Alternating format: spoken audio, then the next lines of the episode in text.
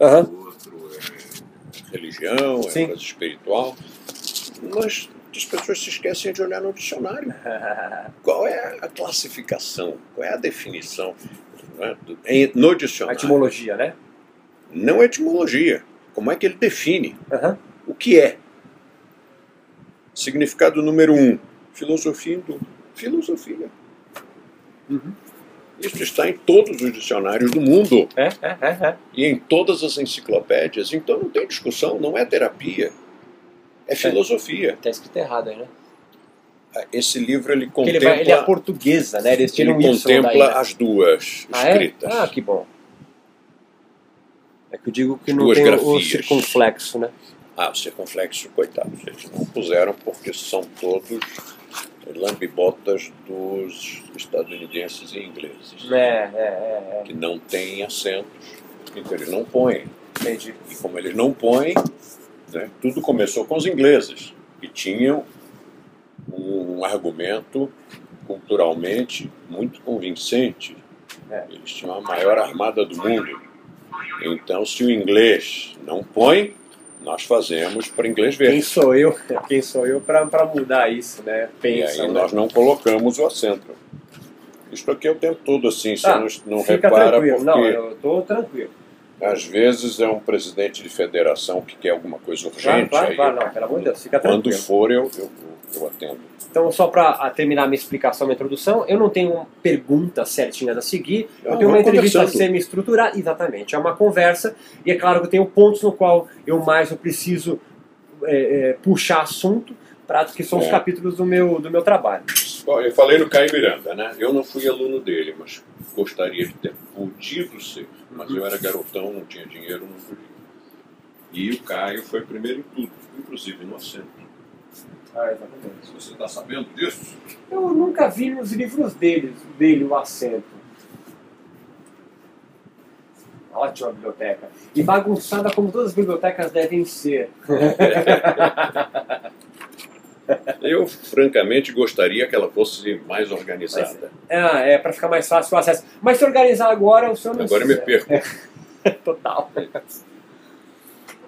E quem botou acento pela primeira vez foi o Caio, Aqui. que colocou os dois acentos. Uhum. Ele colocou o acento E circunflexo tem- e, e tem- o acento agudo. É, eu tenho um agudo aqui também, exatamente. Porque ele diz que, ele diz aqui, que a pronúncia correta é yoga, Aham. acento circunflexo, Perfeito. termo masculino. Mas que a prática utilitária, ele diz aí na mesma página, a prática utilitária ele chama de yoga, coisa que era só ele no mundo. Agora, depois que ele passou a chamar de yoga, a prática utilitária quer dizer Hatha Yoga, Laya Yoga e Raja Yoga. Essa distinção nunca existiu, isso saiu da cabeça dele, foi um engano, provavelmente. Entendi. Mas esse cara era muita autoridade. É, foi o primeiro autor a escrever sobre yoga em língua portuguesa. Ah, em língua portuguesa. O Hermógenes diz que foi ele. Não sei. Que ano que nós estamos falando? 1960. 60. Este Não. livro é de 62, Isso, mas foi... este aqui é de 60. Em 1960 ele publicou o primeiro livro de yoga em língua original, é. portuguesa para o mundo inteiro. para Brasil, Angola, Moçambique, Cabo Verde, Macau, Goa, para o mundo inteiro, até para a Europa. Interessante.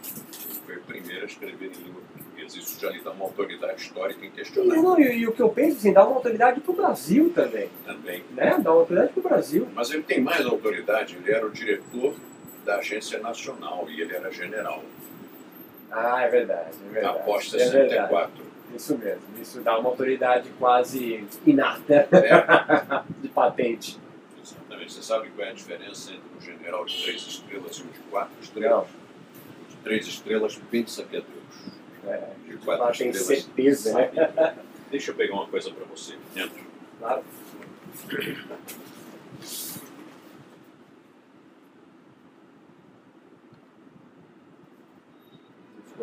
O senhor tem deles? Acho que da parte de yoga, esse aqui tem as explicações mais sucintas. Pronto, pode recolocar. Pode pegar. Precisa disso? Não, não, muito obrigado. Como está ventando, daqui a pouco. É, vai voar, vai voar. por aí. Na verdade, eu começo. Eu, eu chamo de professor, chamo de mestre, de Rose. Não, Senhor. chama de terrose. Então tá. De Rose, eu começo e, e- e com você vai ser. O, com o senhor vai ser o mais É difícil. você mesmo. É, Você não é mais legal que o senhor? Pensa é bem. que a gente nunca. Vossa mercê É, não é muito mais legal você? É, é, é, é. E eu sei que com você é muito mais complicado, mas eu costumo sempre é, pedindo um pequeno resumo da sua trajetória no yoga. É, quando, quando surge, por que surge o yoga na sua vida. Eu li sua biografia, já não essa nova, essa autobiografia, mas dos seus livros, né? Sei alguma coisa, mas sucintamente das suas influências até, até agora. Sucintamente. É, eu sei, eu sei. Eu já comecei falando que ia ser o É. mais difícil, mas pelo menos da onde, da onde veio o yoga, por que o yoga e não, sei lá, triatlo? Então, é, vou repetir o que está lá no livro.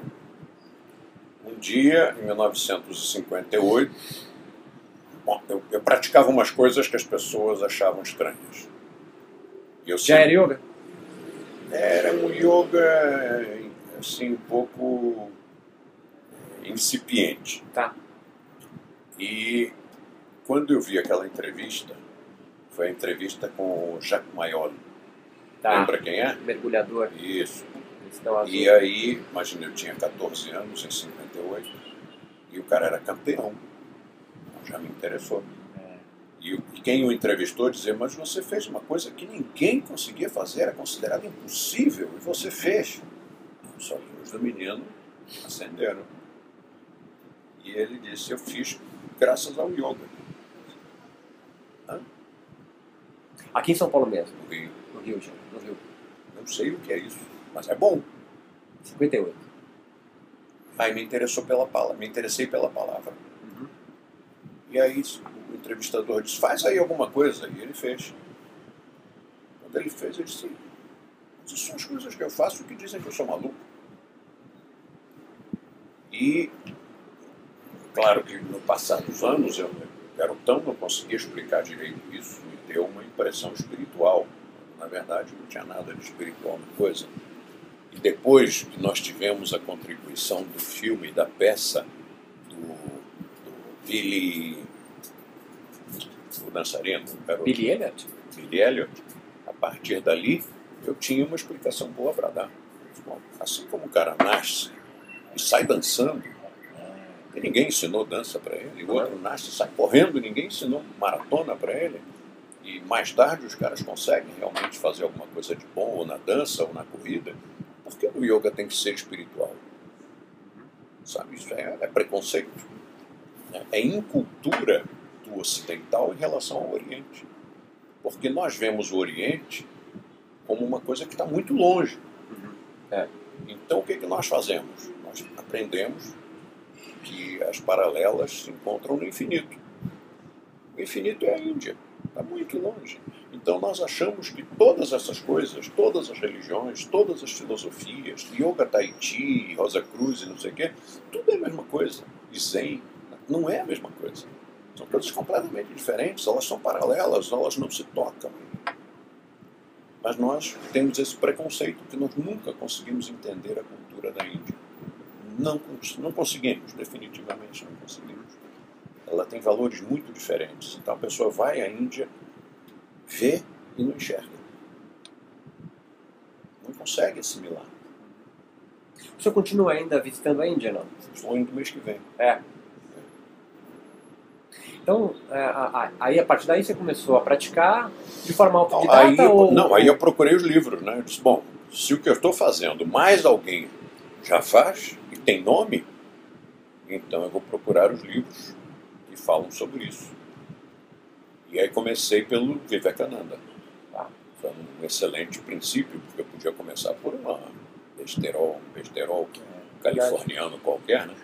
Mas comecei com Vivekananda. Foi excelente. Hoje eu já reputo o Vivekananda como extremamente primário. Não, não ensina nada.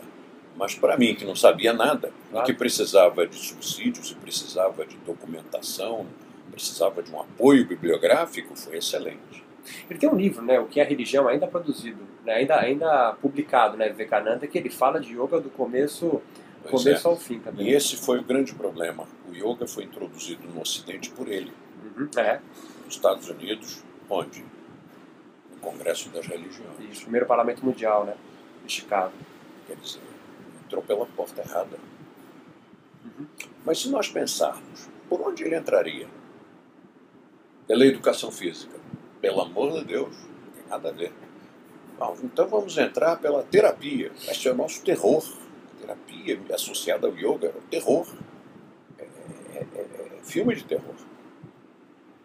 Não tem nada a ver e ainda escancara as portas do charlatanismo, porque no momento em que o cara oferece a uma pessoa que está doente, está sentindo uma dor, que está deprimida, e ele acena com a possibilidade de cura, essa pessoa não quer saber se ele é formado, não quer saber se o que ele ensina é verdadeiro. Ela simplesmente paga qualquer coisa. Então, terapia é nosso terror. É, é o elo mais fraco. Bom, tá, então filosofia, né? Mas quem disse que os acadêmicos de 1800 e tanto dariam acesso a um hindu de turbante em suas tribunas, cátedras? Não dariam. Então não teve jeito. Ele entrou por onde deixaram, Onde deu, né? por onde deu. E o hindu, em geral, é religioso, para ele não viu inconveniente algum. Agora, para nós, hoje é um inconveniente gravíssimo. yoga pagou, paga um preço por isso. Paga um preço por isso, porque hoje você vai falar de yoga e as pessoas têm posturas que, que eu considero completamente desequilibradas por causa da palavra. Porque se eu disser a mesma coisa e não disser a palavra mágica, as pessoas se comportam como pessoas normais. Mas se eu disser a palavra mágica, muda a fisionomia. Impressionante. Muda o rosto. Muda o tom de voz. Eles começam a falar com uma voz de quem não está bem da cabeça. E começam a dizer coisas muito estranhas, que não tem nada a ver com yoga. Começa a falar de budismo, começa a falar de, de Dalai Lama. Mas, desculpe, mas estou falando de outra coisa. Então, especificamente hoje, é, o que vocês trabalham, no, o mé- o método de Rose, né? É a filosofia hindu yoga? Não. Não. O que nós fazemos é assim. Deixa eu usar papel aqui, porque eu acho que é mais Você é fácil. maçom? Sou. Quer um lápis? Não, eu tenho aqui uma, Tá. uma, que gosta da minha letra. Posso perguntou por isso aqui? Por isso, por isso, né? É, É mais evidente. né? é verdade. Eu, eu conto isso no, no Serporte. Hum. Conto como foi meu encontro e o que é. Faz Você- tempo que o senhor é maçom? Faz. O senhor aí de novo. Ah, desculpe.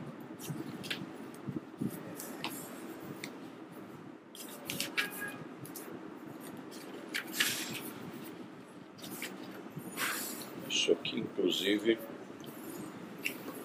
esse livrinho eu fiz para dar de presente para os caras que entram, porque eles entram e não sabem o que é. Eles estão esperando uma religião, estão esperando alguma coisa secreta, alguma coisa assim. E não é.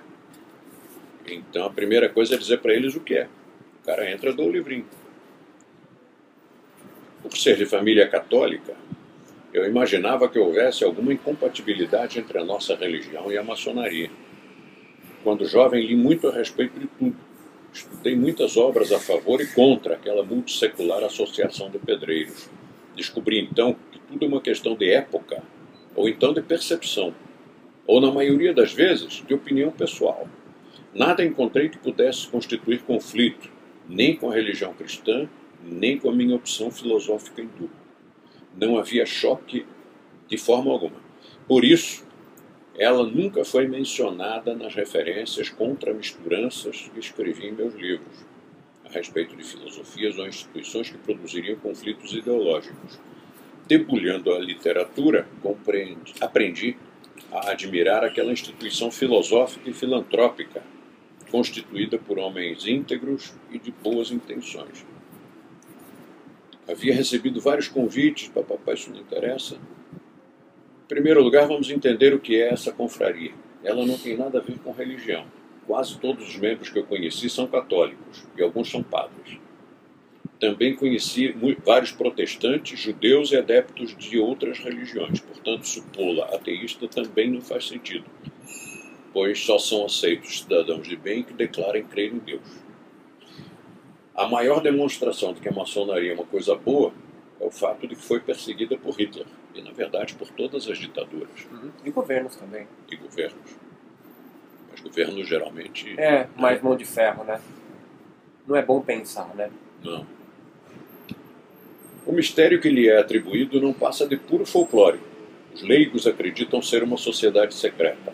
Que tolice uma associação que está legalmente constituída, com endereço conhecido, que paga impostos, cujas reuniões são rigorosamente descritas em atas e estas registradas em cartório, jamais poderia ser considerada secreta.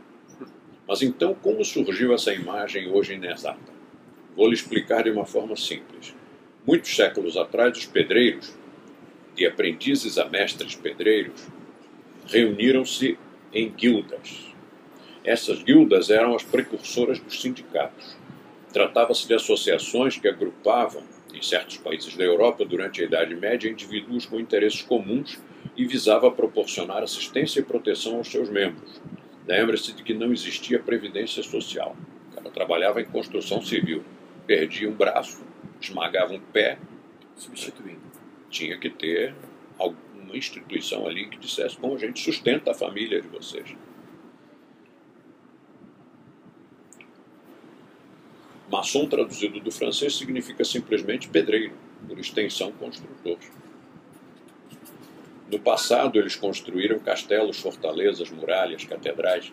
Era necessário guardar seus segredos profissionais, porque se o inimigo conhecesse esses segredos, poderia derrubar as muralhas que eles haviam projetado e, com isso, invadir as cidades. Aí começou a história do segredo. Esse era o motivo do segredo. Hoje, porém, ele é apenas simbólico uma reminiscência. Ninguém mais precisa esconder as técnicas de construção em pedra, até mesmo porque não se erguem mais muralhas defensivas e também não se constrói mais em pedra. Com o passar dos séculos, os nobres, senhores dos castelos, começaram a reivindicar a iniciação no sindicato, pois queriam conhecer os segredos daqueles que construíam suas fortalezas. Pouco a pouco, a maçonaria foi saindo das mãos dos construtores e passando às dos nobres. Atualmente no Brasil, há muitos militares e magistrados. É isso. Como vocês são apressados, nem me esperam. É, nós vamos começando. Ritmo de rosa. Nós estamos falando sobre tudo aqui. Agora vamos falar sobre o método. Então, mencionando mesmo. Meu nome é Roberto. Roberto. Eu vi que você entrevistou bastante gente lá, né? Sim, sim. E o foco é, é aquilo que você falou de descaracterizar a religião, é isso? Na verdade, meu, eu não tenho foco de descaracterizar ou caracterizar. O meu foco é traçar o cenário do yoga no Brasil. Pronto. É... Oi. O que é o yoga? E como Deixa. ele está se desenvolvendo no Brasil? Oi. Oi. Olha, se você depois precisar de uma xerox, tem um livro de um cara que fez esse levantamento. Aqui no, aqui no Brasil? É. Quem é? Qual o nome dele? Roberto Gama. Roberto Gama. Uber. Uber. Ah, mas eu, eu busco pelo nome dele. Eu busco pelo nome dele, pode deixar. É que eu queria te mostrar porque esse livro eu já andei procurando para indicar Tá aí, né? Tá aqui.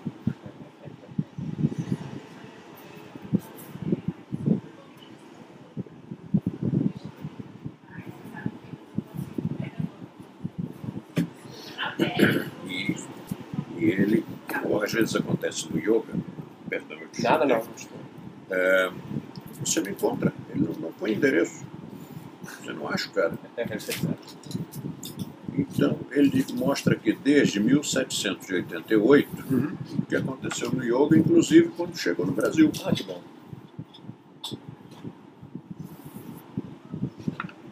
É, tem, eu fiz umas, umas, observações aqui. Ó. Isso aqui foi 73, mas falhou, né? não sei normal. Um dia que você fez uma anotação aqui também. Aqui também, o valor está correto. Mas no geral tá bom. É que a minha preocupação não é nem histórica, a minha preocupação é que caminhos o yoga, especificamente no Brasil, tem trilhado. Para onde ele tem ido.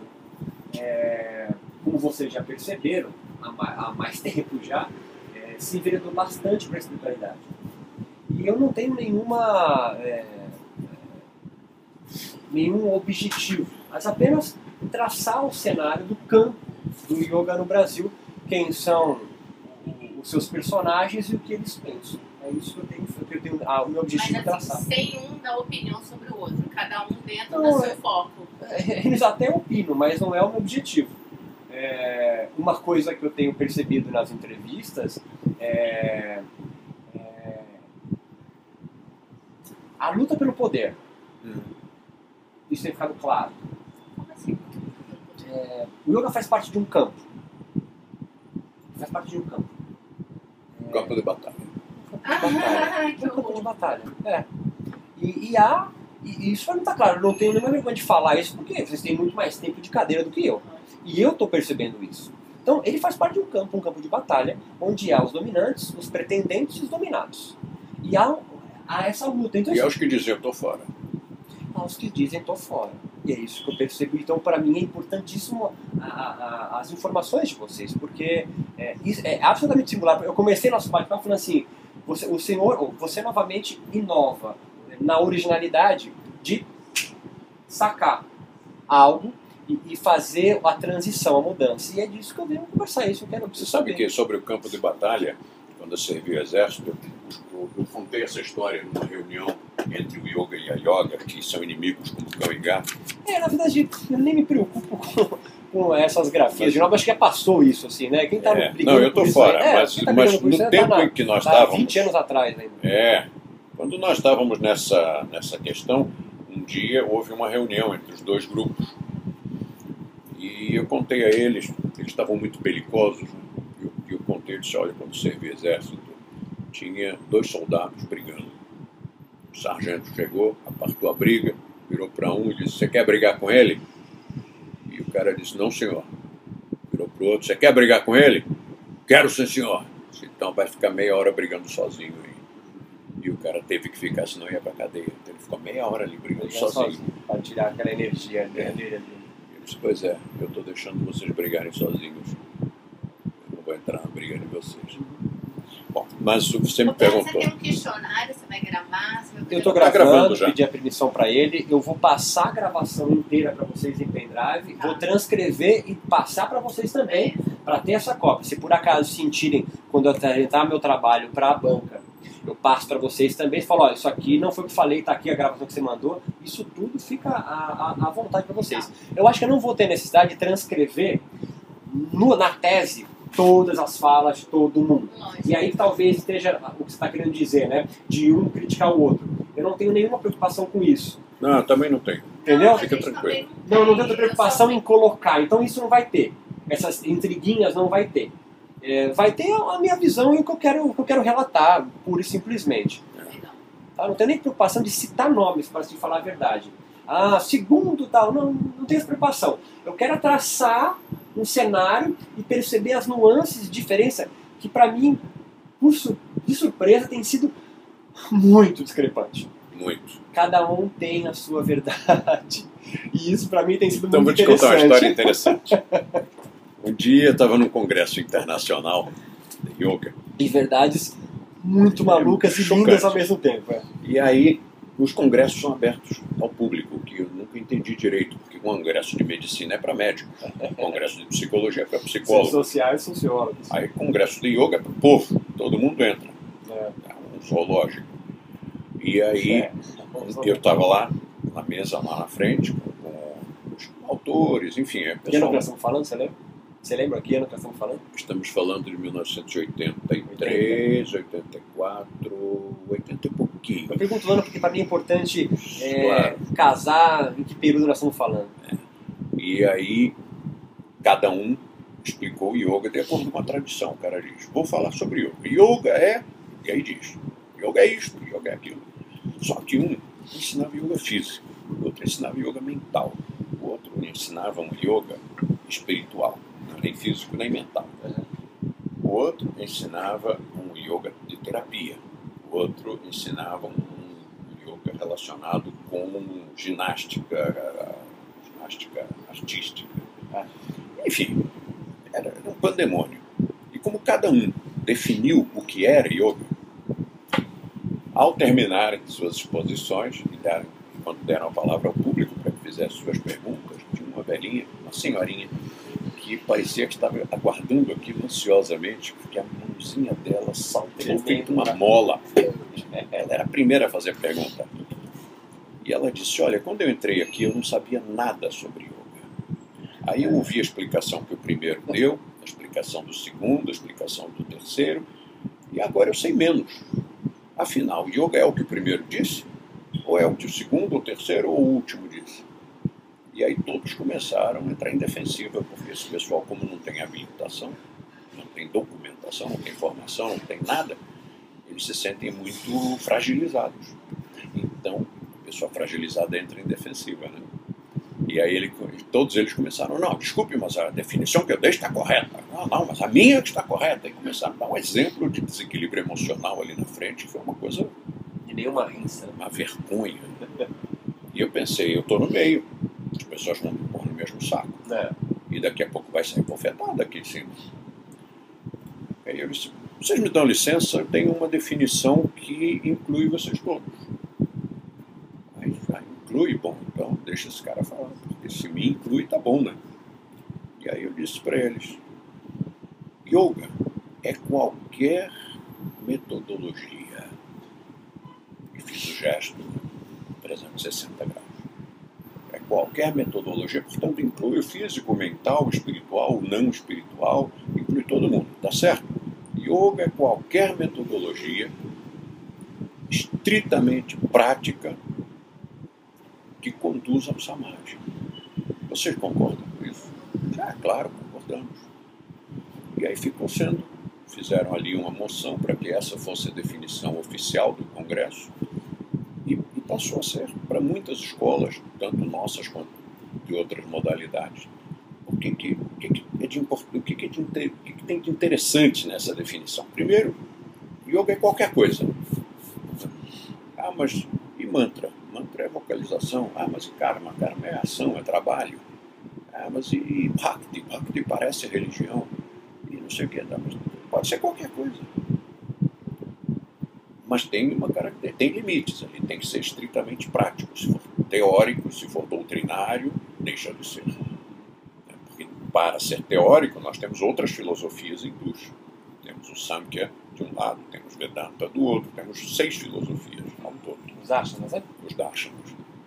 Então, se é teórico, é outro campo. O que caracteriza yoga é por ser estritamente prático, estritamente técnico. E que leve, conduza a um estado de consciência expandida com aquelas características que se chama samadhi. Então, essa definição resolveu a briga. Não brigaram mais e não demos um mau exemplo. Se eu explicar para mim. Se eu explicar para mim a, a, a mudança do método, É, isso? o, o que é o método? Então, o método é assim. Porque eu, eu, eu, nós estamos naquela. Eu na minha, na minha cabeça aquela coisa do Swastika, né? E, e houve, houve a transição para o método, Ouve. tá? Pra gente não É ficar assim, repetindo claro. demais isso, né? Porque você já deve estar batido e cansado se eu ficar explicando isso.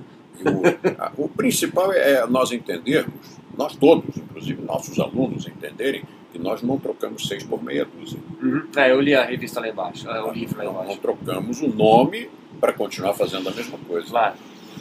Então, nós temos um, um lado que são as técnicas, e aqui está embutido o yoga. Lembra da definição? Yoga é estritamente prático, então está aqui. os limites são muito claros. Deixou de ser estritamente prático, deixou de ser uma técnica, não é mais yoga.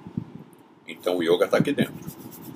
E nós continuamos fazendo tudo o que fazíamos antes. Asana, pranayama, kriya, é isso que nós estamos falando, né? É, Aham. tudo. Os oito angas continuam iguais. Então Yama, Niyama está ali nas técnicas. Não.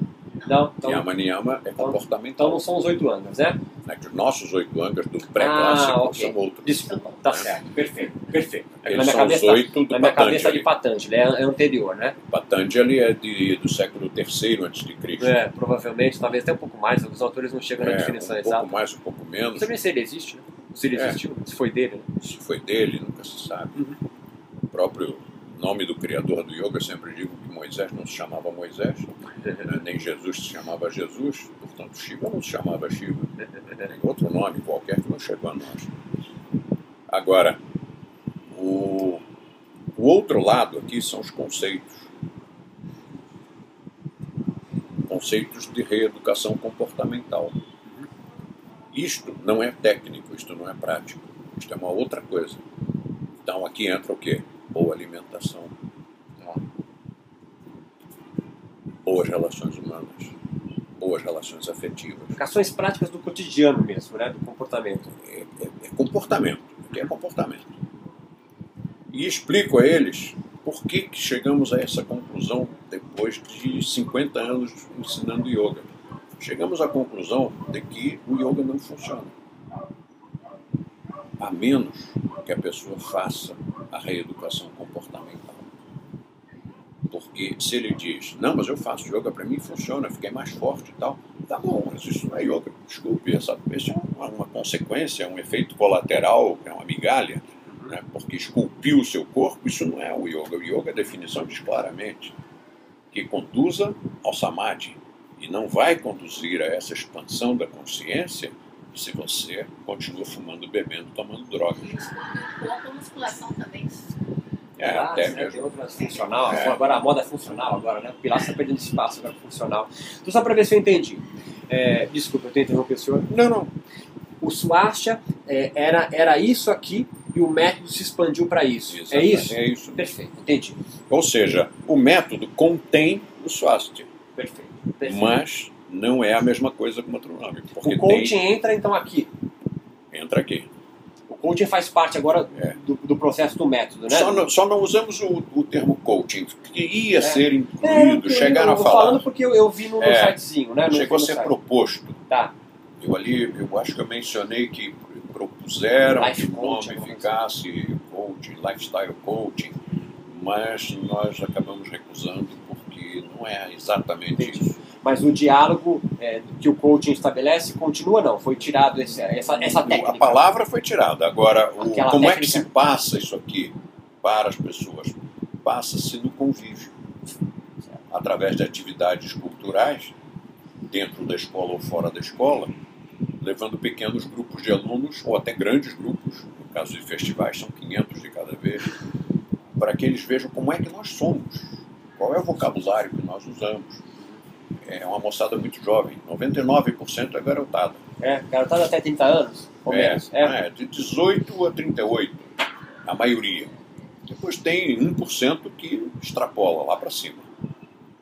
Mas é muito pouca gente, a maioria é jovem. São adultos jovens. Por quê? Foi a nossa opção, porque. Foi uma opção mesmo, Foi- foi Não, foi, ocasional. Foi uma opção porque nós seguimos o que um médico Eu acho ótimo essa, as referências dos livros, né? E é só ele deve conseguir achar Ah, pode livros. acreditar nisso.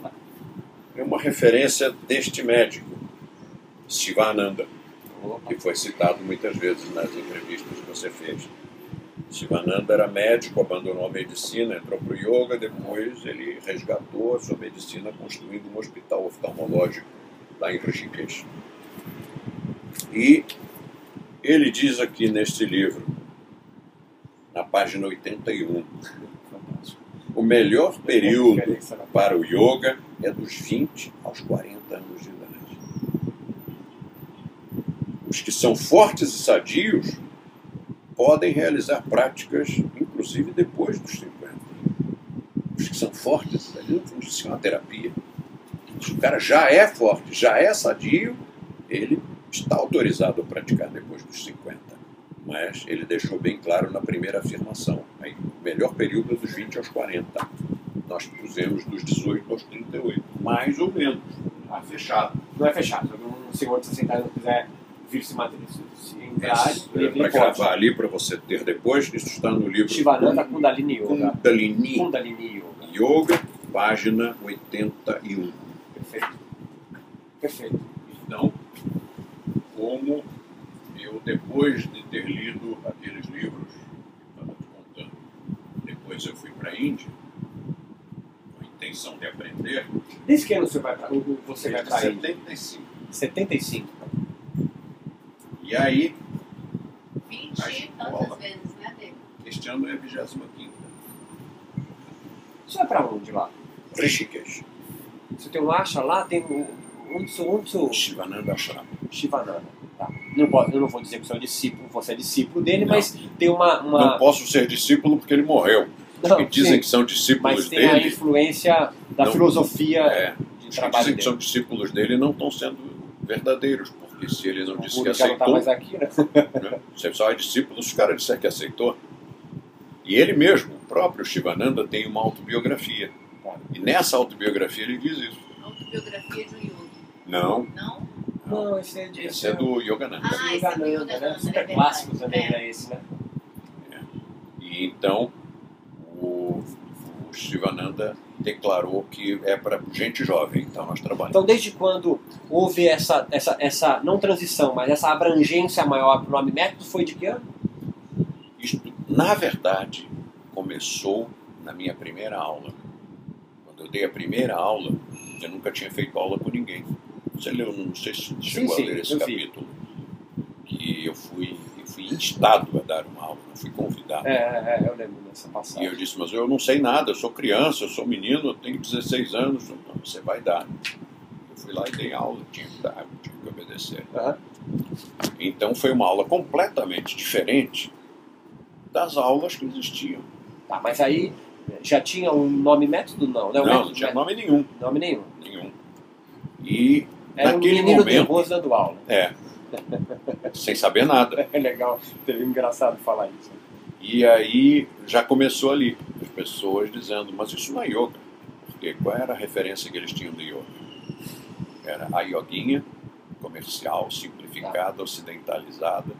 Mas oficialmente, na, no sentido de, de marca, mesmo de que ano, que, de que ano A marca, toda a mudança do a Niogo, marca começou em 2000, Seis anos, seis anos. né? Seis anos, Seis mais ou menos. 2007. Falam 2006, É, 2007, por aí. 2007, por aí. quando a nossa escola, uma das escolas de Paris, pediu para usar a marca. Isso. Porque eles disseram, olha, nós não aguentamos mais o pessoal de yoga.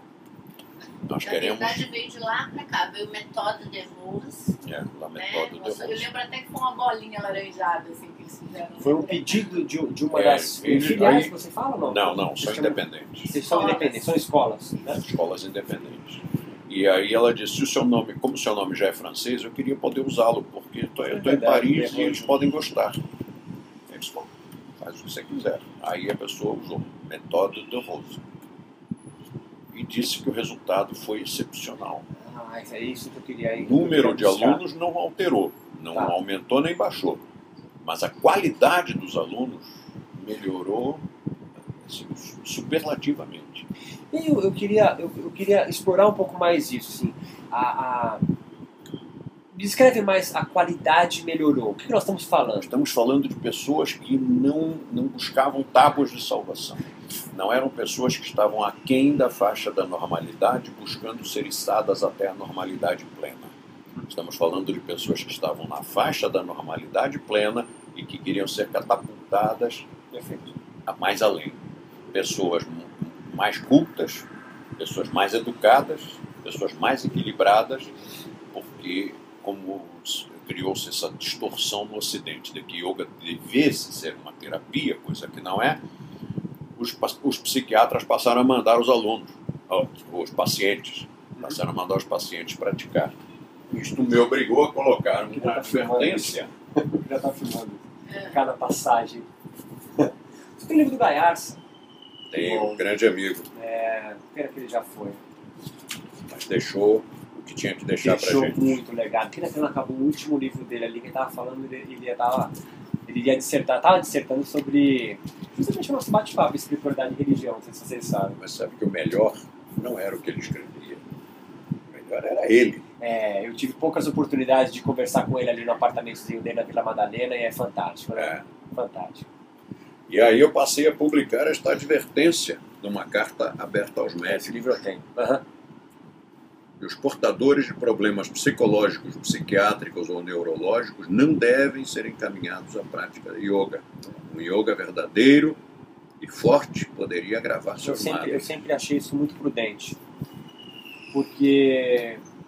Porque não é consultório médico. Não, e Jung já tinha dito isso no livro dele, né? Que yoga não era para ocidentais, tinha que tomar muito cuidado, enfim, ele, ele já tinha nos alertado disso também. Tanto é uma coisa que a gente pauta muito para os alunos é que o que vem de bom é efeito colateral.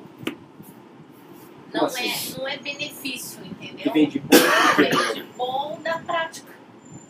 O que vem de bom da prática, o foco, a, a O ambiente, a filosofia de vida, a cultura, é uma Uhum. cultura. qualidade de vida, né? Isso é um efeito colateral. Então, mas a, a, a, a, a filosofia do yoga continua. Sempre.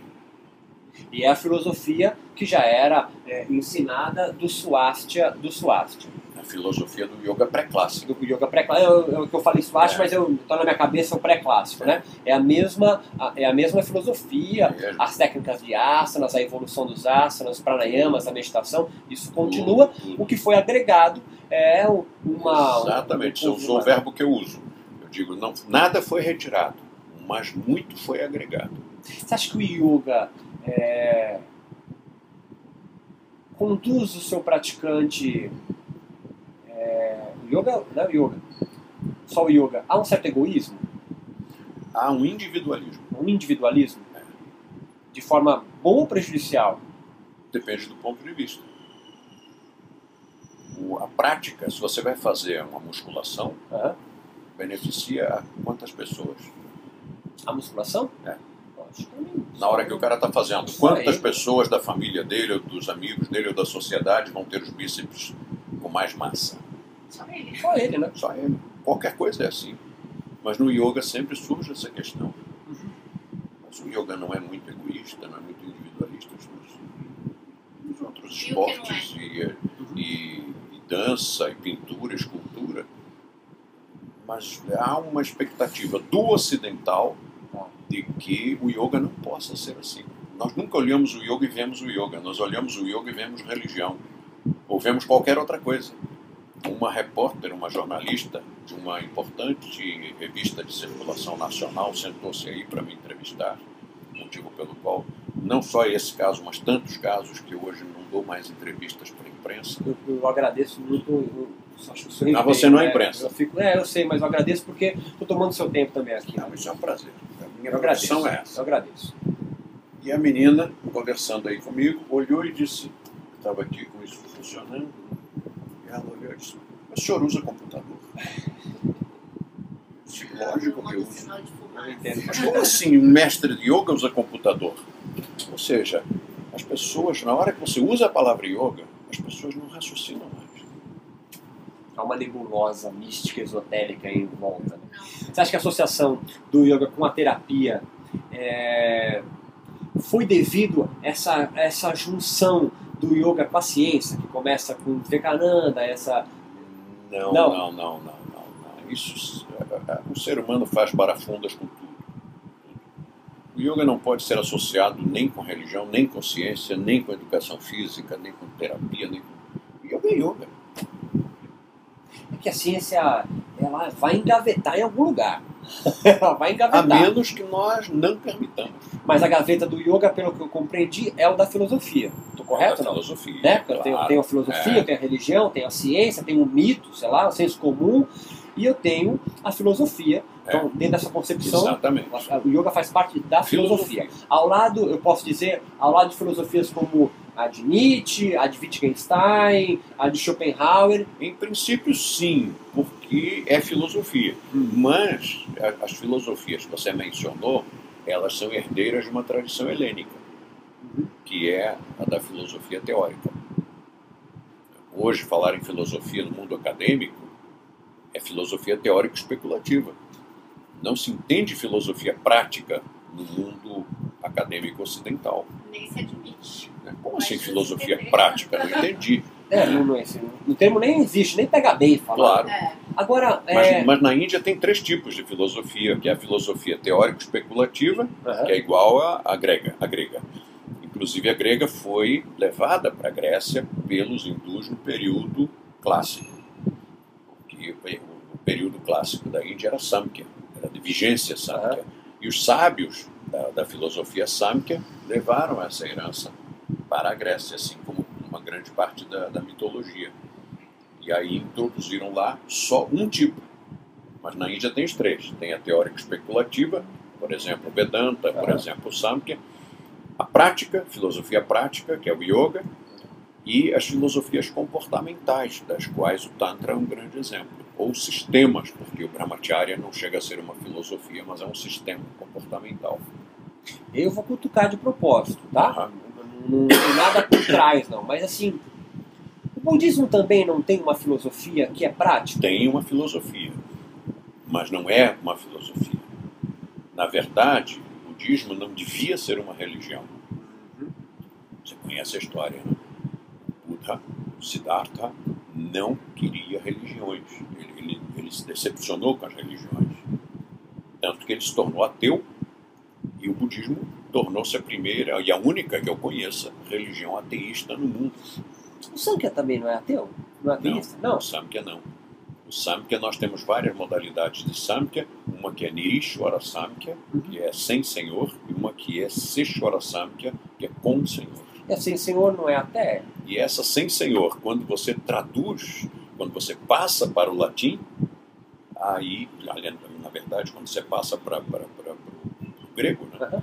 A theos, aí vai dar, porque o nir quer dizer sem. E o Ishvara, que é senhor, a palavra senhor. Aí você pega o nir e coloca o a. E o Ishvara substitui para, pelo theos. E aí você tem a theos, ateísta. Mas na verdade não é. Isso foi problema da tradução direta. Porque o que eles eh, sempre demonstraram e sempre declararam foi assim: esse assunto, assunto de, de deuses e de, de teologia, não é conosco. Nós não entendemos nada disso. Nós somos de filosofia. Nós não somos monges, nem sacerdotes, nem teólogos. Portanto, não temos nada a ver com o Senhor, com essa coisa. Então, o Yoga Sutra de Patanjali, É que tem, que tem Ishvara, ou Ishvara, é, é um engano. Não, é uma outra banda, é o, é o clássico. Então, esse eu posso considerar como uma espiritualidade? Porque Pode. tem, como no último Yama lá, tem entrega da sua Espiritualidade, vida. sim. Religião, não. Uhum. são coisas distintas. No Swastika, eu vou perguntar a diferença, mas no Swastika, então, não tem Ishvara. Tem o conceito, mas não tem a relação que poderia se associar com uma religião. E nem uma espiritualidade. Não, não gostamos dessa palavra. Tá. Não, eu estou perguntando Por- por sem nada por Vamos trás, estou só construindo Vamos ver por que, que não tá? gostamos da palavra espiritual. O- o- se você perguntar a 100 pessoas, pedir a 100 pessoas que definem o que, definam o que é espiritual, cada uma vai definir de uma maneira diferente. Ou seja, ninguém sabe. Se ninguém sabe, como é que nós vamos usar uma palavra Essas pessoas são as leigas, quaisquer? mesmo acadêmicos. Quaisquer. É, acadêmicos, cada um vai ter a sua convicção. Né? Lógico. Tá. sua cultura, sua formação, sua bagagem cultural. Aqui eu fiz esta minha tradução do Yoga Sutra, porque as traduções do Yoga Sutra que se encontram, é, todos esses são Yoga Sutras, tirando aqui o Código Civil, todos esses são Yoga Sutras. Então, o que você encontra? Autores, quase todos contemporâneos, que tiveram sua formação a partir do Yoga Vedanta, que é medieval, Portanto, ele surgiu 4 mil anos depois da origem. Você fala com qualquer um do yoga, quanto tempo tem o yoga? Ah, o yoga tem 5 mil anos. Se o yoga tem 5 mil anos, Patanjali não é o mais antigo. Patanjali surgiu 3 mil anos depois do surgimento do yoga. Então já é uma vertente, já é uma outra Tá. interpretação. E assim sendo, mas é o, é o clássico. É o próximo. O autor, os autores que fizeram aquelas traduções são do século XIX e século XX. Todos eles com suas lentes culturais voltadas para o yoga medieval, que é Vedanta. Ora, o Vedanta é linha espiritualista. O Samkhya é linha naturalista. Pode ter uma espiritualidade embutida, não é uma linha espiritualista. Mesmo com o Ishura ali no último Niyama, entrega da sua vida a Ishura. É, não é linha espiritualista. Ele, a, toda a formação, consultando qualquer pandit, qualquer estudioso, Patanjali é de linha o quê? Linha Samkhya. Seshwara Samkhya. Samkhya com o Senhor. É Samkhya. E se é Samkhya, é naturalista. Então, como é que eu vou pegar um texto de um texto clássico, de raízes naturalistas, de raízes samkhas. A base é toda, a estrutura é toda samkhya. A estrutura do pensamento é toda samkhya. E dar para traduzir a um escritor, autor, tradutor, que pode até conhecer sânscrito muito bem, mas que é de linha oposta. Aqui o senhor comentou também. Comentei. Mas É a mesma coisa que você dar um texto de Santo Agostinho para Karl Marx traduzir. O que, que vai sair? Vai sair algo bem bacana. é interessantíssimo vai sair. Vai, mas não será o original. Não, Não. será o que Santo Agostinho quis dizer. Nunca. Será o que o Karl Marx achou que ele queria dizer? Influenciado pelo sistema, pela eh, sociedade. Então, por exemplo, quando eles aqui traduzem Purusha como espírito, ah, mas então é espiritual. É, só que isso é a visão deles da informação Vedanta. Entendi. Porque Purusha, lá no dicionário, não quer dizer espírito, quer dizer homem. É bem diferente. Uma metodologia que conduza o homem ao autoconhecimento de uma metodologia que, que, que conduza o espírito à evolução espiritual. São coisas diferentes. Eu posso pensar então que o yoga está desvinculado do hinduísmo. Não. Eu preciso ser hindu para ser yogi. Não. Mas sendo yogi mesmo de verdade, se você disser não, eu, eu não estou fazendo ginástica yoga na academia X ou Y. Tá? Eu estou Vivendo. imerso, eu estou Aham. vivendo realmente o yoga como filosofia. Filosofia de vida, com tudo que isso compreenda. Então você está professando o hinduísmo. O hinduísmo não é uma religião. O hinduísmo pode ser uma religião ou uma cultura. Como o cristianismo. O cristianismo é uma religião? Não. O cristianismo é uma cultura. Dentro dessa é cultura, nós temos o catolicismo, nós temos a igreja ortodoxa, nós temos as igrejas protestantes. né? Mas o, o que é o cristianismo? O cristianismo é arquitetura cristã, roupa cristã, modos, valores cristãos. Os modos e valores cristãos, desculpa, eu tô, eu tô Claro. de, de propósito, né? Os modos e os valores cristãos não vêm da religião cristã? A partir da religião cria- cria-se uma cultura. Uma espécie de um ethos, de uma forma de viver É, de um, de um que, por cristão. exemplo, tá, se você for ateísta, você não é cristão. Tá. Mas então o que, é que você está fazendo com roupa cristã dentro de uma arquitetura cristã, comendo comida cristã? Entendeu? Há uma cultura Uhum. dentro da qual nós estamos incluídos, embutidos ali, mas você pode ser de qualquer modalidade de cristianismo e pode não ter nenhuma religião. Aí eu Mas mudo, você está eu vivendo. mudo o cristianismo e coloco o yoga, coloco o hinduísmo. O é hinduísmo. Hinduísmo. Então, por exemplo, você está na Índia, hinduísmo. O hinduísmo, ele pode ser a religião hindu e pode ser o restante, que é a cultura hindu. Você aceita o chai? Ah, eu aceito. Eu também. Ah, vai vai bem. Muito obrigado. E aí, por exemplo, você foi à Índia, Já fui. você viu quando você entrava num prédio, você dizia, olha que interessante, são outras, outras formas de calcular a resistência dos materiais. Isto é arquitetura hindu. É diferente da nossa arquitetura. Entrar Cristã. Dame, por exemplo. Entrar em Notre Dame, por exemplo. Pode ser a Notre Dame, pode ser uma ficar residência, uma casinha, uma casa de uma pessoa, um prédio de apartamentos. Aí você vai num prédio de apartamentos indiano. Mas como é que os caras fizeram isso? Está diferente. É, é bem diferente. A arquitetura é diferente. O banheiro é diferente. A cozinha é diferente. Então nós estamos numa arquitetura hindu. Aí você olha uma- um hindu na rua e ele está com roupa hindu. Não, mas ele está de calça e camisa. Presta atenção que é calça e camisa hindu. É diferente da nossa, apesar dele estar ocidentalizado, quer dizer, usando calça e camisa. Mas se ele usar a roupa tradicional, é roupa tradicional hindu. E mais, depois vamos comer comida hindu. Então, se esse cara for um ateu, porque na Índia existem várias linhas Claro, claro, que são claro. ateístas. Aham. O cara é ateu, mas ele é hindu. Ele se veste como hindu, ele fala língua hindi. Cultura, a cultura hindu. Aham, Entendi. Entendi, perfeito.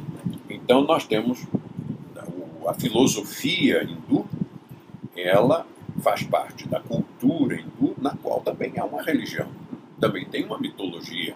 A mitologia nem sempre pode, precisa estar eh, também atrelada à religião, Entendi. porque, por exemplo, eu posso falar de Hércules, eu posso falar de, de qualquer divindade grega. Ou greco-romana, e eu não sou, não ser da religião. Então eu posso falar de Shiva, que é uma figura mitológica, mas é também histórica. Histórica não é bem o termo, porque não está bem registrado. Mas, enfim, consta que nasceu, viveu e morreu, mas foi depois integrado à mitologia. Eu posso falar dessa figura mitológica sem que eu esteja na religião. Eu posso dizer que os deuses do Olimpo, não sei o quê, mas nem por isso eu sou da religião deles. Eu posso falar da Trimurti hindu, eu posso falar de Shiva, e nem por isso ser da religião deles. Me, me, me trace rapidamente os oito angas do Swasti. Mudra, Mudra, Puja, Mantra, Pranayama, Kriya, Asana, Yoga Nidra, Samyama. sabe? Não tem nenhum código ético e moral, nenhum isso. Isso nunca esteve no, no- no- Nós usamos o código de ética do Patanjali. que é o Yamas e Nemas. Isso. Então o Yamas e Nemas faz parte de- desse escopo do, do Swasti. Faz parte assim. Nós o reconhecemos porque, já que foi feito, deixa eu outra vez, tá? deixa eu encontro aqui o livrinho, possa documentar. Estando gravado, depois alguma coisa a gente esquece. não tenho poder essa.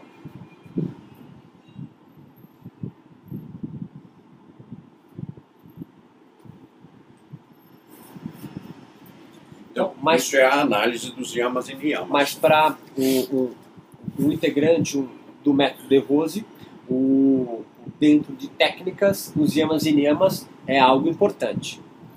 Não exatamente nas técnicas, porque yama e niyama pertence ao Ah, outro. então ele veio para cá, conceitos. veio para cá para os conceitos. Mas ele faz parte, não foi, não, ele foi integrado, vamos dizer É, assim. não foi excluído. né? Ele foi, ele foi, ele foi integrado. Agora temos mais uma outra coisa. Quando se fala de yoga, nós seguimos yama niyama. Aham. Mas quando falamos globalmente no método, o nosso código de ética é baseado no juramento do método, é mais abrangente. Tá. Ele é mais exigente do que este aqui. Tá, tá. Não foi excluído, né? Não, É, não foi excluído. entendi. É, O nosso cuidado é não excluir nada. Nada que seja antigo.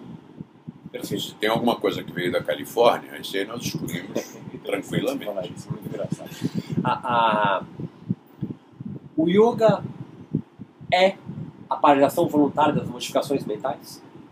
O segundo Sutra Não. de Patanjali? Não. Não, Define yoga. é a definição que você escreveu ali. Yoga é qualquer metodologia estritamente prática que conduz ao samadhi. Agora, essa pergunta que você fez, nós temos aqui 20 traduções diferentes dessa frase. Eu tô, eu tô, eu tô procurando a sua. A minha está ali. Essa aqui. Não, é isso que me interessa. É isso que me Tá. interessa. Qualquer método que conduz ao samadhi. Mas acredito que você também queira saber como é que eu traduzo a Você frase. abriu o baú. Eu direto na música. É. fiquei facilitar na o Bilbao por isso. Simoninha tá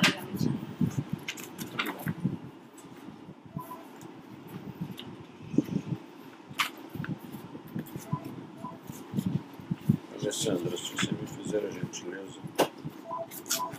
Um livro tão pequeno, Oi? Oi? Não, mas nem se preocupa com isso. mas é que é curioso. Você é um pode estudioso. subir dele? Pode, pode. Pode, pode. Beijo. Ah, antes dela subir, Ah. Acho que ela tá subindo.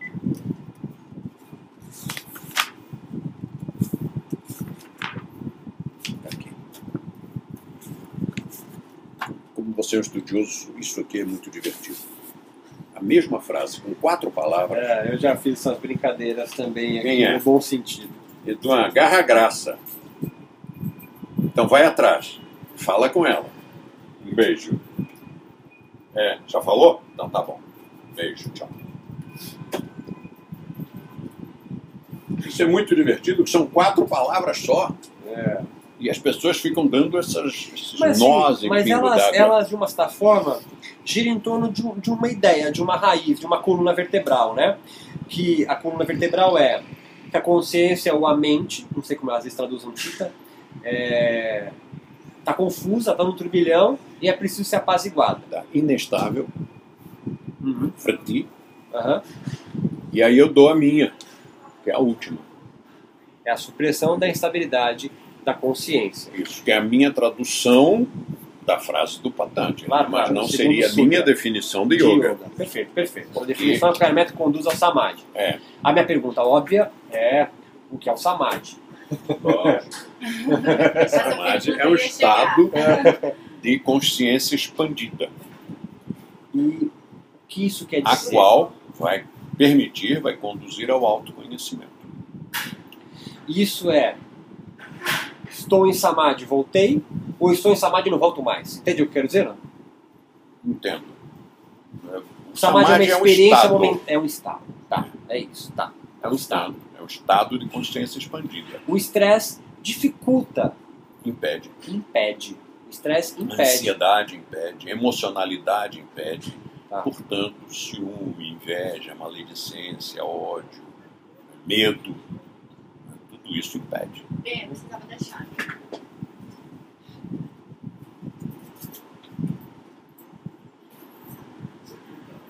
E isso também foi um dos motivos da extensão do método. Isso o quê?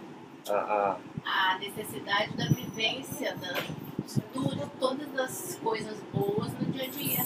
Boa qualidade de vida, bom relacionamento. o yoga somente não traz isso, né? Acho É isso que eu não, tô né, colhendo dessa ideia, né? Vocês estão debatendo? Não, eu falei pra Não ele, pode sair que a gente você tá conversando. falando que o samadhi você pode mantê-lo de várias formas, não é isso?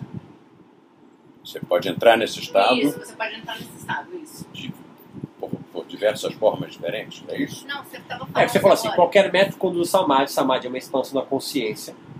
E eu perguntei se o estresse dificulta. Você falou que o estresse, ansiedade, maledicências, enfim. Ah, o e eu corpo. falei que uma das, das características do método é expandir pra, exatamente para impedir estresse, para controlar isso, para ter uma qualidade de vida melhor, É. Aí eu perguntei pra ela, só o yoga Não. não, não faz isso. Lembra que eu falei que o yoga não funciona se Isso não sempre tiver. foi. Desculpa. Minha querida, muito obrigado. Sempre sim, tá? Tá. Muito obrigado. Sempre foi. Obrigado. E foi isso que me criou problemas, porque eu dizia, Saúde. saúde. Muito obrigado. Bom, hein? Bom, muito bom. Você sabe que nós eh, vencemos a resistência de um marido graças a isso. Ainda bem você, ainda bem você com as histórias. É, São maravilhosas. nós em Buenos Aires tínhamos uma aluna hindu. E o marido levava e trazia. E ficava sentado na recepção de cara feia. Ah, tá. Até que um dia o instrutor já tinha tentado conversar com ele de todos os meios e não conseguia. E E aí ele perguntou, o senhor aceita um chai? Disse, vocês têm chai? Indiano ele. Indiano. Disse, temos. Quero ver. Aí deu chai, o cara provou.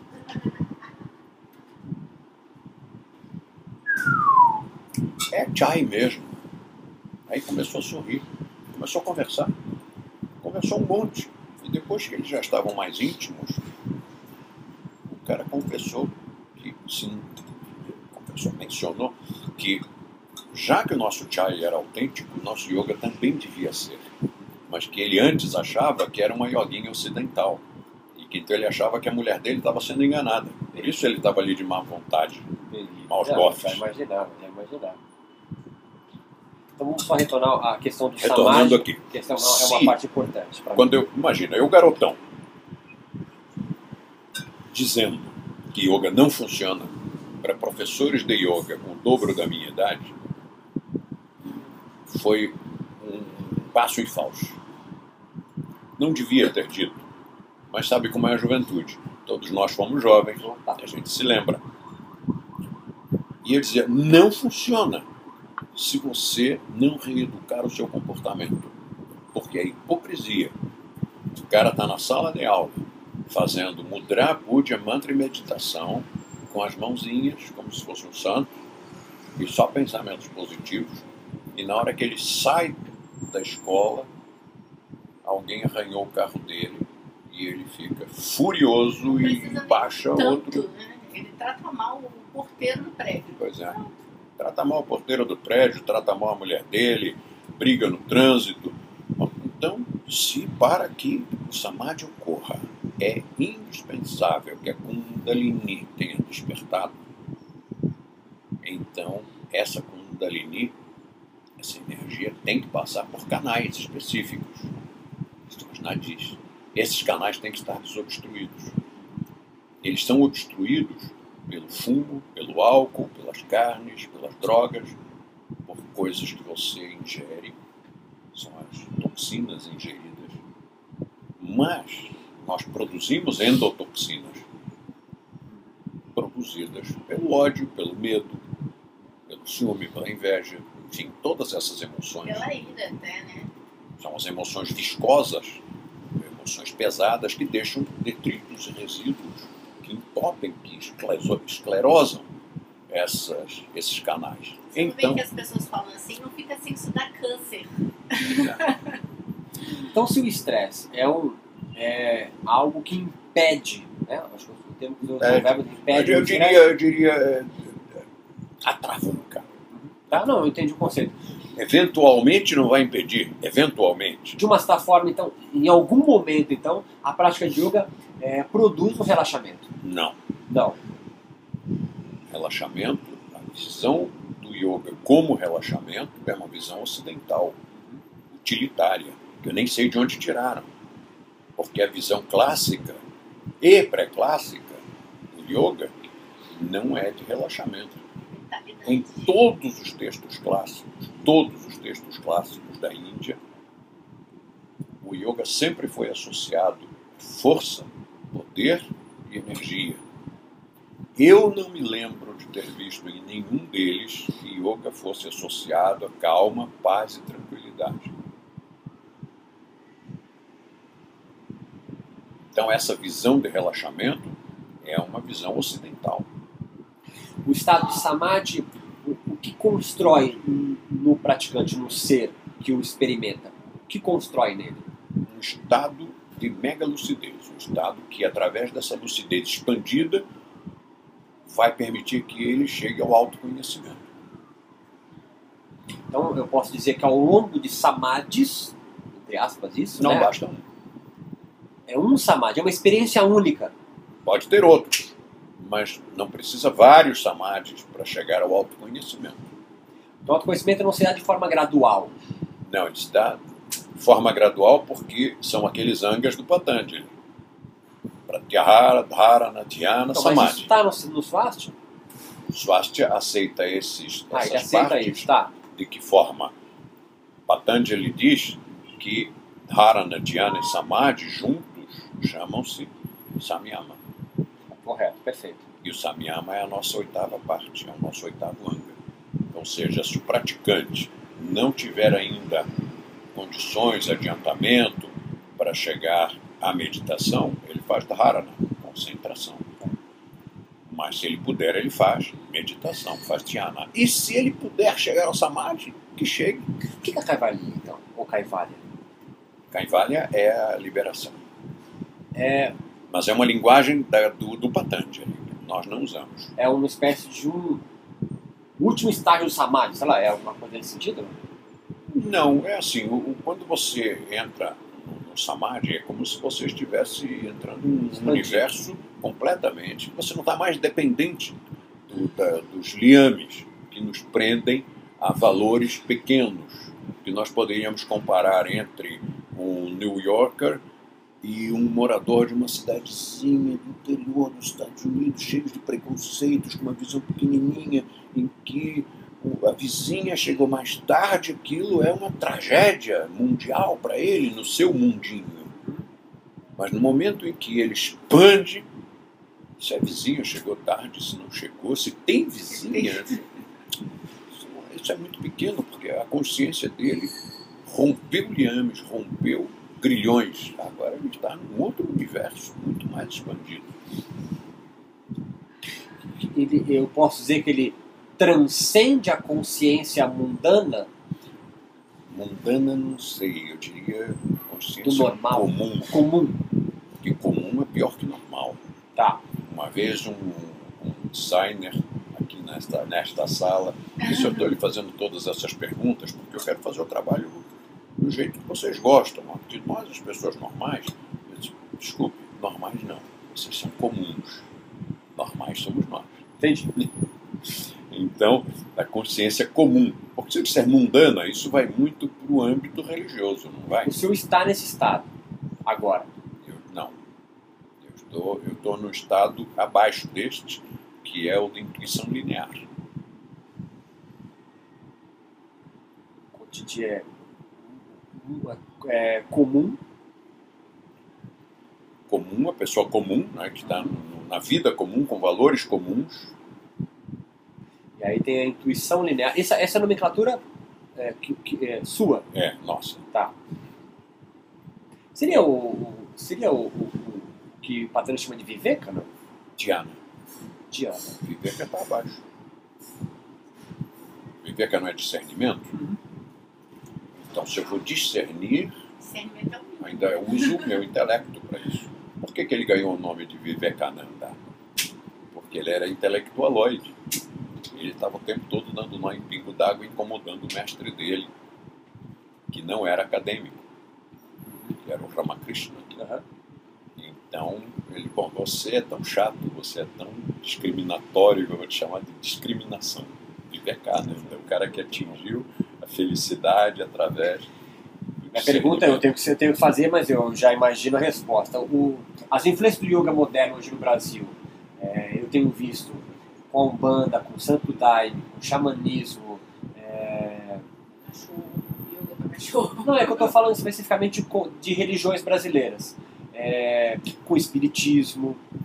Isso é, não é benéfico ao yoga, né?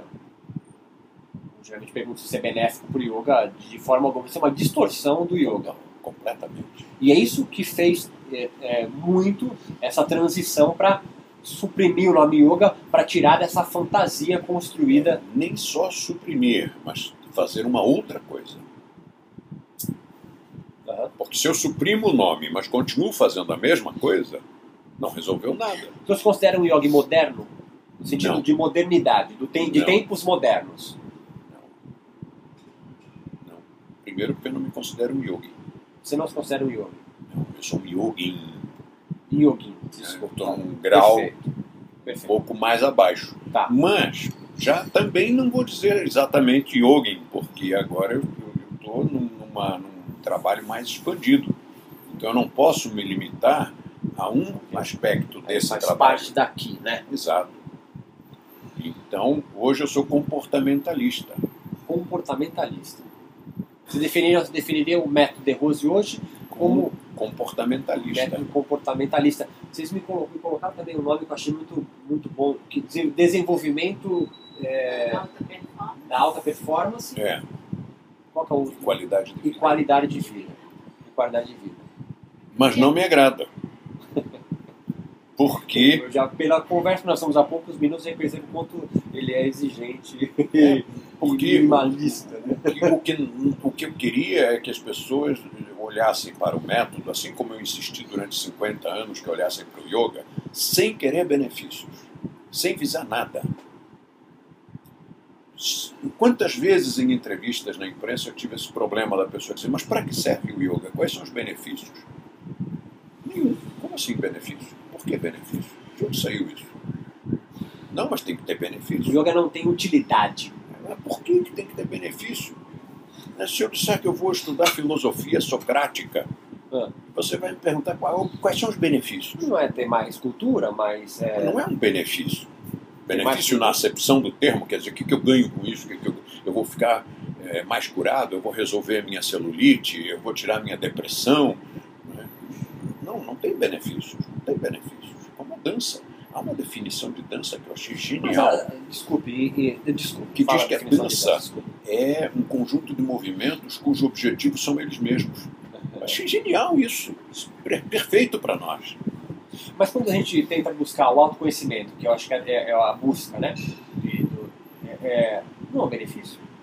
Se Não. for ver como benefício, entrou pela porta dos fundos. Né? Tem que ver como um upgrade, não como um benefício. Eu não, não sou um pobre coitado buscando um benefício. né? Eu sou uma pessoa que foi se dedicar a uma coisa a mais. Né? E quando a pessoa se dá o Entendi, luxo entendi. de praticar alguma coisa é, supérflua, é porque ela realmente já resolveu os seus outros problemas lá da pirâmide de Maslow. Entendi. A Abraham Maslow é uma referência nesse sentido? É uma de- referência. Tá. Mas ele coloca espiritualidade, não coloca? No, me lembro se ele escreve espiritualidade. Eu sei que ele coloca lá no do topo. sagrado, alguma coisa assim, ele, ele faz uma referência. Mas que a espiritualidade, acho que para Maslow está muito mais ligada a sentido de vida. O que dá sentido para a sua vida. Eu acho que a espiritualidade está muito mais dele. E, e- E quando dizem assim, você é uma pessoa muito espiritualizada. Não, aí é de espiritual, de espírito, né? Mas eu entendo que a confusão das palavras. Uma baita de uma confusão. É, mas é, é, é o senso comum. Você sabe Porque há que definições de espiritualidade. Os Estados Unidos adoram essas coisas de tabular no Excel, né? E pesquisas com bilhões de pessoas. Né? É, nos Estados Unidos há uma, há uma, uma rejeição ao termo religião, porque se associam a instituições religiosas. E há uma, uma, uma simpatia à palavra espiritualidade, justamente porque nos Estados Unidos essa relação com algo que dá sentido para a sua vida. Pode ser uma religião ou pode ser ganhar um milhão de dólares na bolsa de valores. é bem espiritual. No sentido de espírito, né? de ser. né? Eles têm esse. Bom, Mas no esse momento conceito. em que a bebida alcoólica é chamada de, de spirit, então realmente não sabemos o que é espiritual. Agora, em 1966, uma aluna chegou para mim e disse: Ai, De Rose, eu estou com problemas espirituais em casa. Eu disse: Mas você é médium? Ela disse: Não. São mais nem menos. Mas quais são os problemas espirituais que você tem? Ela disse: "É que meu marido bebe, chega em casa, bate na família toda. Eu disse, mas isso não é um problema espiritual, minha filha. Isso é um problema social, criminal, antropológico, ou qualquer coisa que você queira, mas não pode ser um problema espiritual se o seu marido bebe. As pessoas não sabem o que é espiritual. Depois tem mais um probleminha. Isto da espiritualidade, então você é professor, é instrutor, então você deve ser muito espiritualizado. Aí você espirra. Você espirrou? Como assim você espirrou? Você não, é- não faz yoga? Você é um vigarista por ter espirrado. Eu entendo perfeitamente.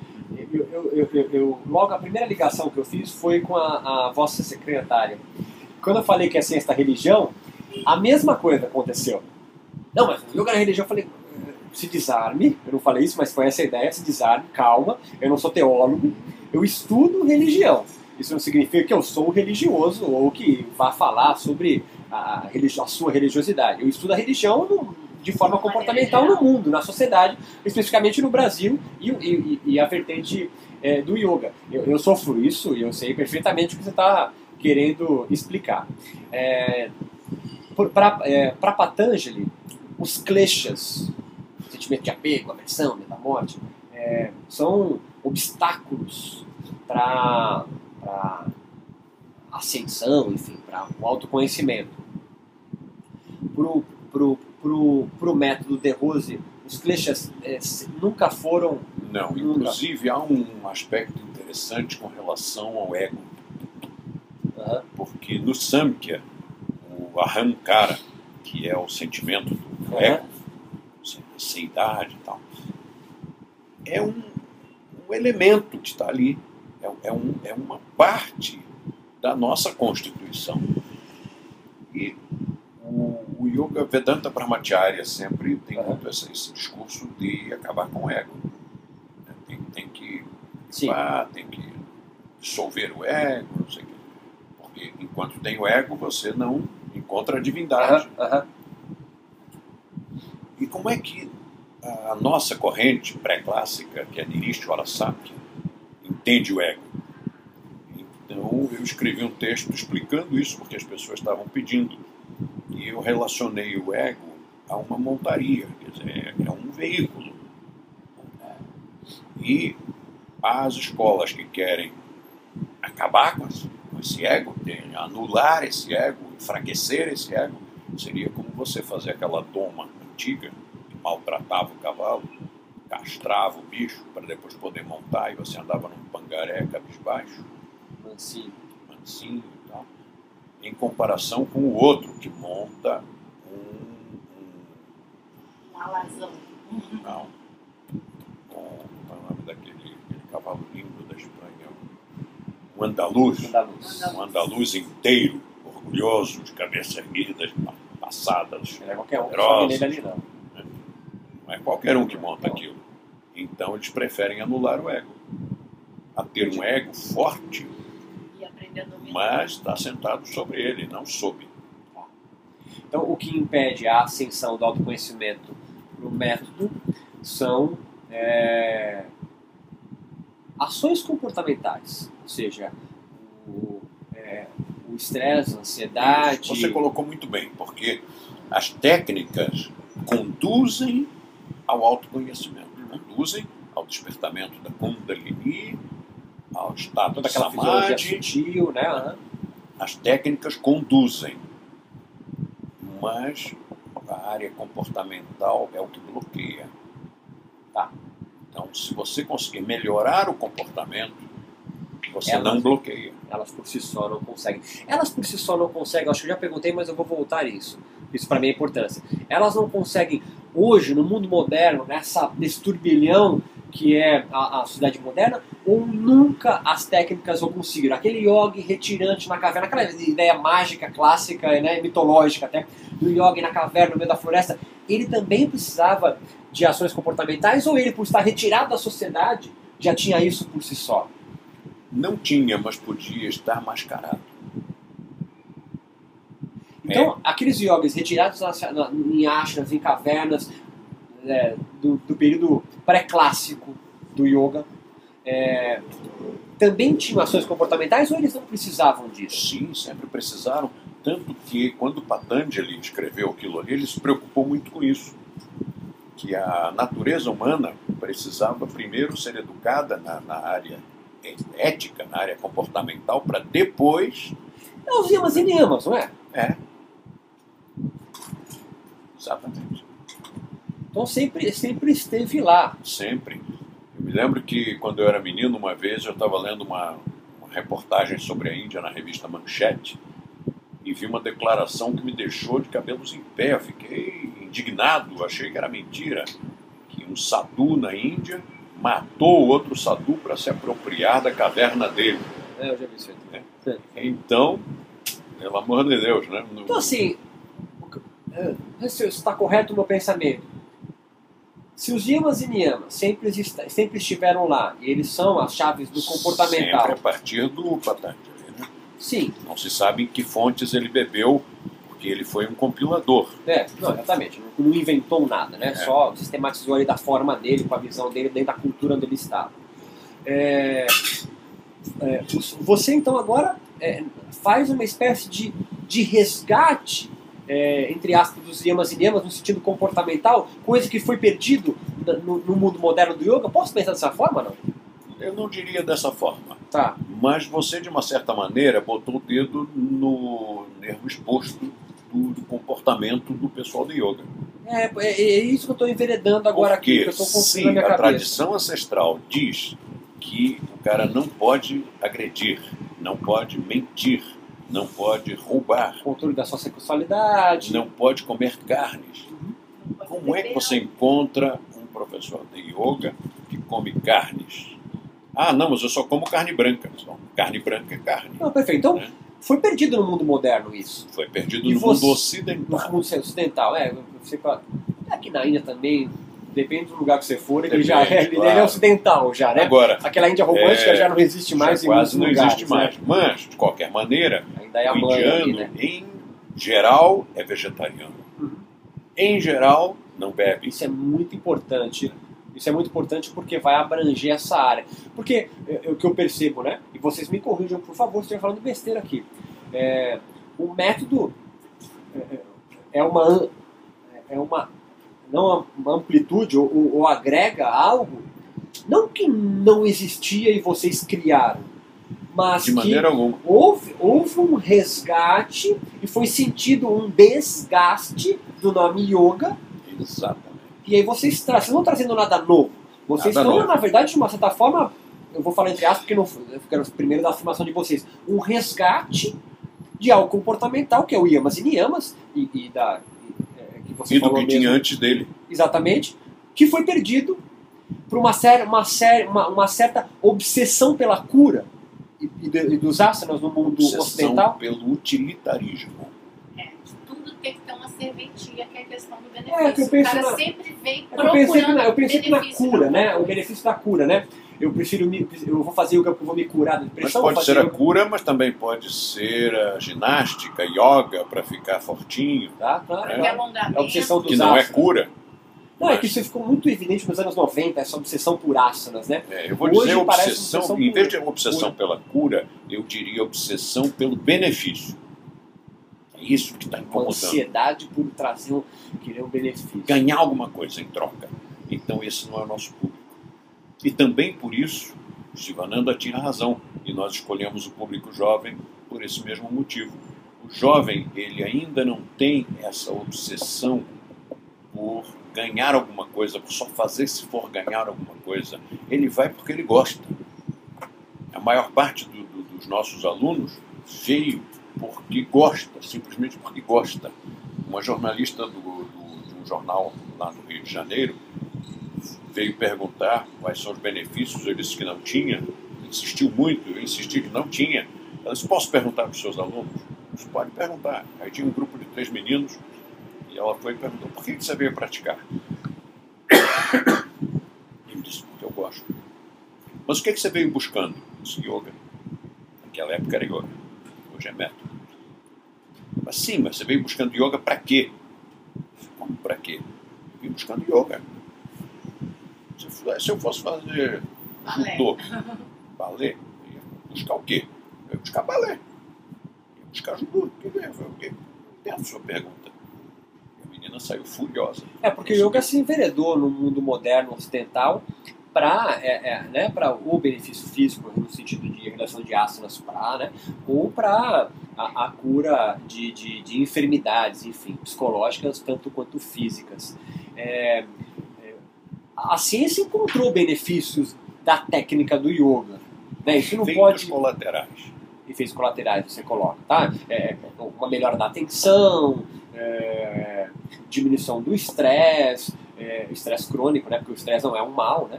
É, Exatamente. É, é, um, um, certo relaxamento que ele produz físico. Isso são efeitos colaterais, não são benefícios do yoga. É, não vemos, nós não vemos não como vemos benefícios. Até para não ter essa, essa associação é, eu de. Eu estou fazendo yoga, por quê? Porque eu gosto. Mas você não está fazendo para entrar em samadhi? Não, estou fazendo porque eu gosto. Perfeito. Né? Se e traz bem-estar, eu posso falar isso?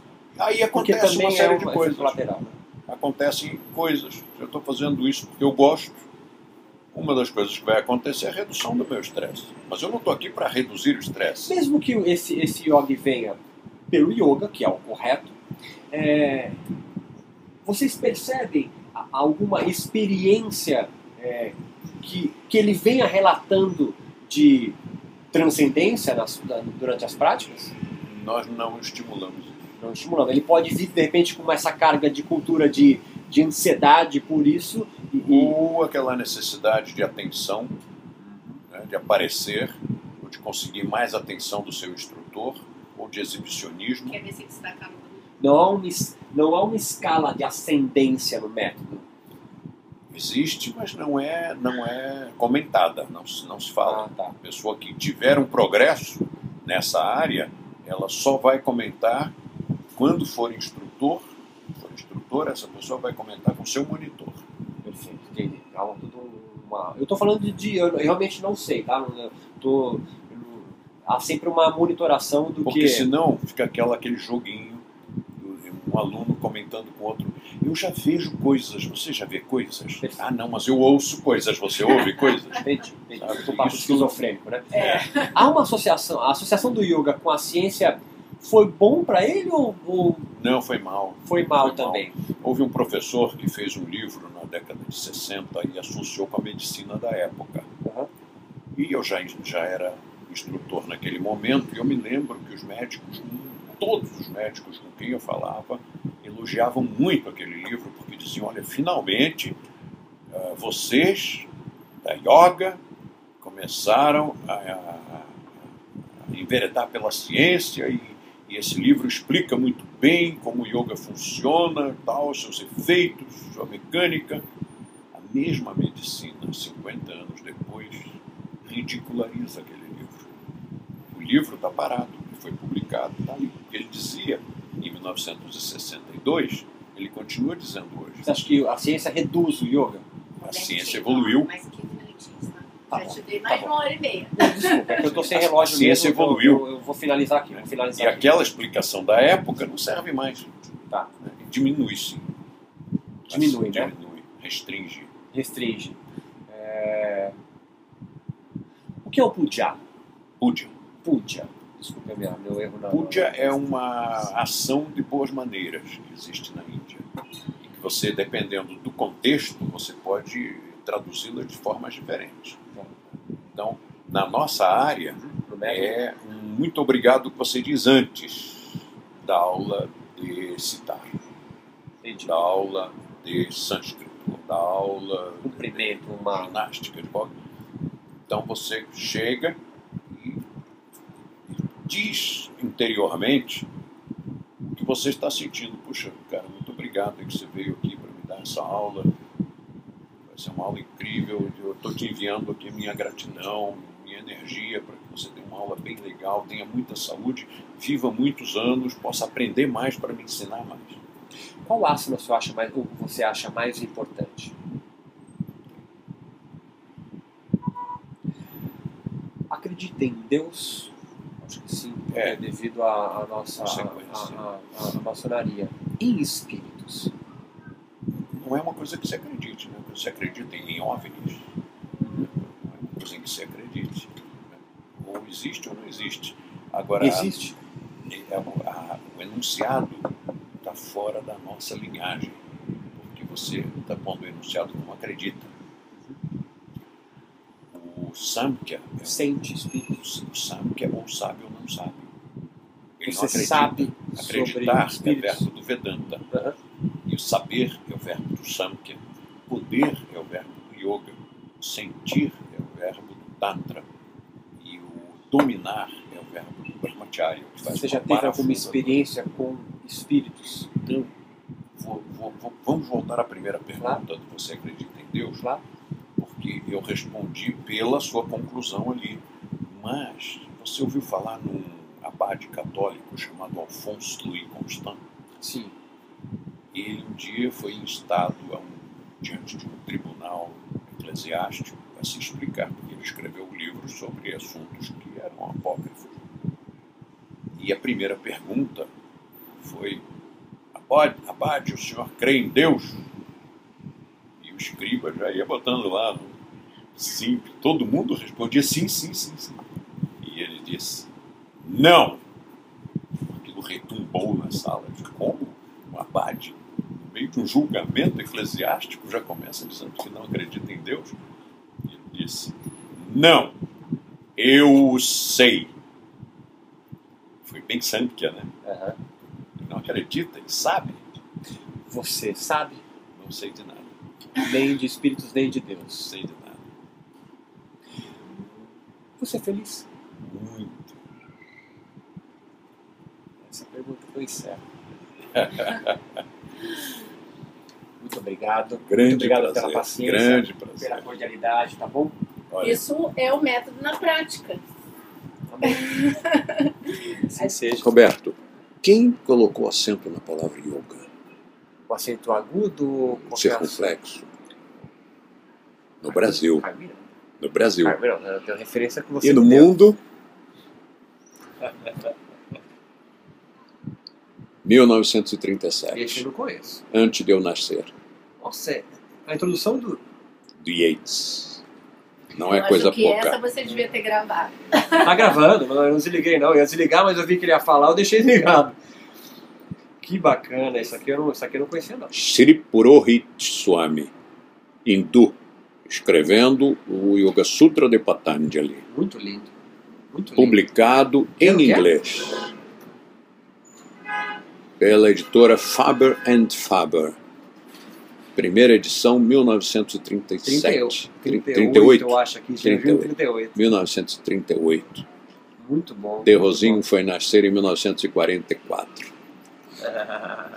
E Caio Miranda foi escrever o livro dele em 1962. O primeiro em 1960. Aham. Mas aquele onde ele faz essa declaração, que é o Hatha Yoga, a ciência da saúde perfeita, página 26 da primeira edição, foi edição de 62.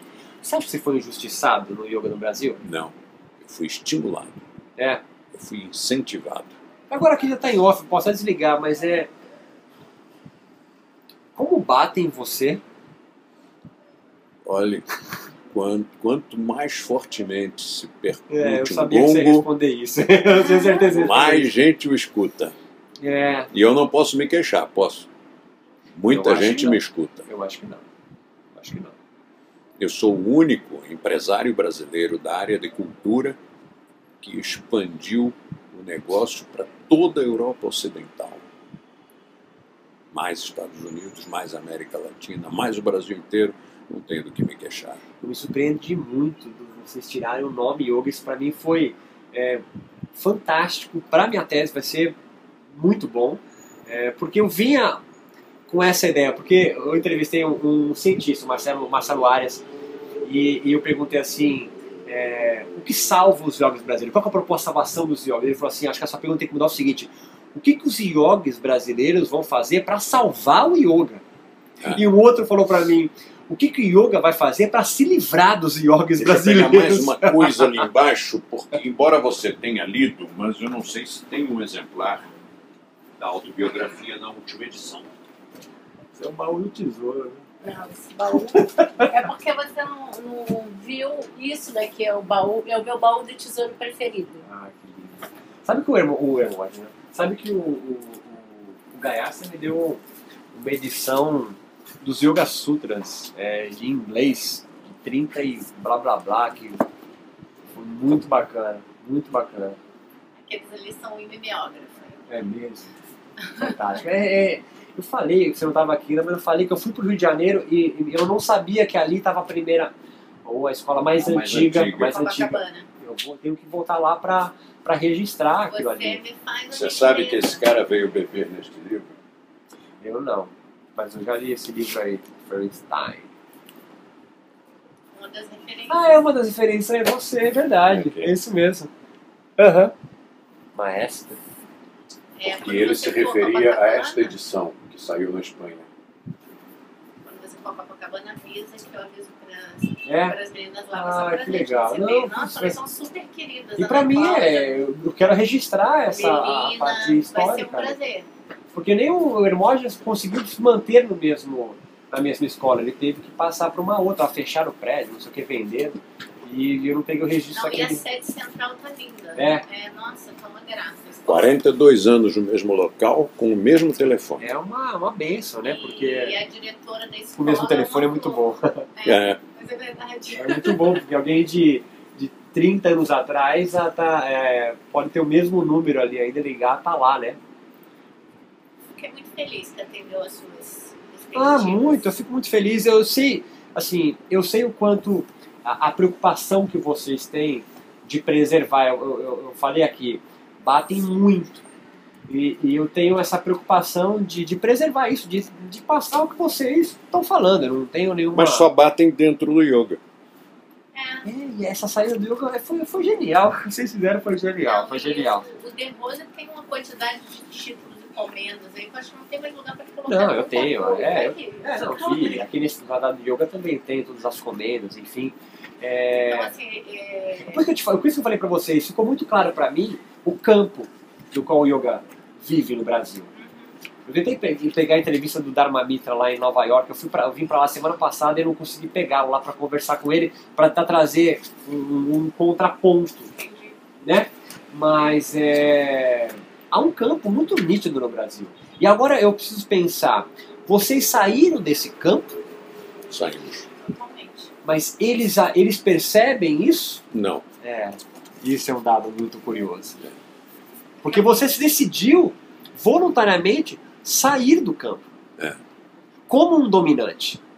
Entende o que eu quero dizer? É- é- Isso para mim é muito curioso, muito corajoso é, e muito interessante, singular para mim. É mais um ou menos como assim. resolve sair do campo. É como um. um- É como um, um ator. pós-doutor. Não, eu, eu colo- colocaria de forma mais, mais humilde. Um ator que está num momento glorioso da sua carreira. E aí ele se cantar. retira. É o Não, ele Pelé resolve cantar. que encerrou a carreira no ápice.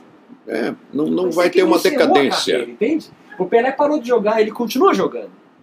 Não, Mas em outro mas, campo. mas o Pelé também encerrou a carreira. Ele continua atuando, só que em outro campo. É. Ele continua sendo o Pelé, todas as referências do Pelé, continua dando consultoria de futebol. E Mas é que vocês não dão mais consultoria de yoga. não, de Entende? Não é mais futebol. Vocês tiveram a coragem de sair do campo. Isso é para mim é muito É uma curioso, né? mudança.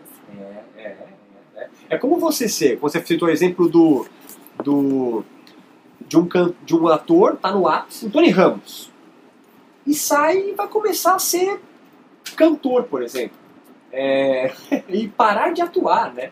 Isso é, é, Você é um cantor muito bom. É, porque você não sai com o mesmo status. Esse, status não, esse capital que é, é simbólico ad- adquirido no yoga não é transferido para o mundo no qual é, vocês estão Mas e vocês não sei se o continuaram. De né? Rose te contou, De Rose, como as pessoas falavam pra você nos anos 60? De Rose não é yoga, De Rose é outra coisa. É, é o método do De Rose. Esse tudo do- formou um cacófato, né? E aí caiu o do, É, aí começaram a chamar método De Rose, mas nós não usávamos. Entendi. Eles usavam. falavam. É. Ah, você vai praticar onde? Eu na escola de Não. mas o Rose não é yoga, o E que, é o que, me, coisa. o que, me, o que me surpreende é assim, que de uma certa forma, o que utilizavam de forma pejorativa, vocês tiveram a coragem de utilizar de forma benéfica. Você entende o que eu estou falando? Não? Uhum. né? Eh, Utilizavam de forma pejorativa, ah, não faz yoga, ele faz um método que é dele. É, vocês- Eu entendia como pejorativo. É, Até que um dia, uma aluna nossa de Portugal, que era casada com um editor de Londres, ele era inglês, ela era portuguesa, ela disse: Querido, você não gostaria de publicar um livro de yoga? E ele disse: Not at all. E ela, sabe aquele jeitão, aquela páfia britânica? E ela disse: Desculpe, não queria ofender, Queria ofender, é que né? eu estou praticando lá no The Rose. Ele disse: Ah, The Rose eu publico. E ela disse: Ah, isso eu não entendi. Você não publica yoga, mas publica The Rose? E ele disse isso. The Rose é outra coisa. E aí eu percebi que não era pejorativo, que eu estava interpretando como tal. você adquiriu essa cultura que te passaram e você aceitou, né? Achou que realmente que era isso. É. Né? É. Você, você falou no- na pergunta que você fez ao, ao seu colega cientista Aham. sobre a- o perigo do yoga ser extinto. Como é que era a pergunta?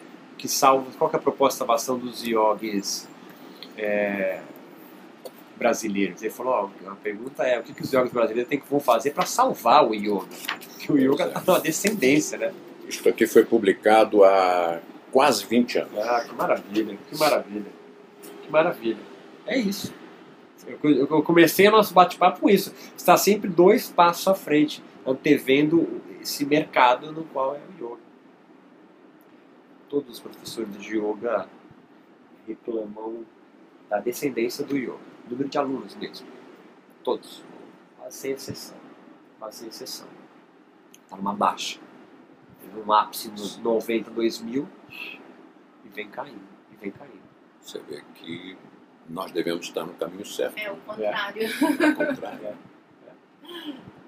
Agora- Yoga tá- Agora veja só. A, Eu penso junto com como a PNL também teve no auge e caiu, é, o coaching talvez esteja no auge hoje e, e- e vai cair, o para pilar. mim já caiu. É, é, é. Agora, por isso eu disse que eu não queria usar o termo. Mas é muito legal o coaching, viu? É legal, claro. Muito bom. o Mas é que tudo que vira moda fica é, demodê. É, ficar, é ficar Moda é, daí passa. Cara de vaca, né? Mas deixa eu te contar essa, essa situação. Já Você acabei, imagine, agora ele É. tá falando, tá? Ele tem mais 10 eu, minutinhos. 30 anos mais jovem, quer dizer, para o yoga era uma criança, né? Eles, eles querem que tenha barbas brancas, cabelo branco, eu ainda não tinha. E está de aí- bata açafrão e não de terno e. É, e aí eu, naquela época, ter tomado essa direção.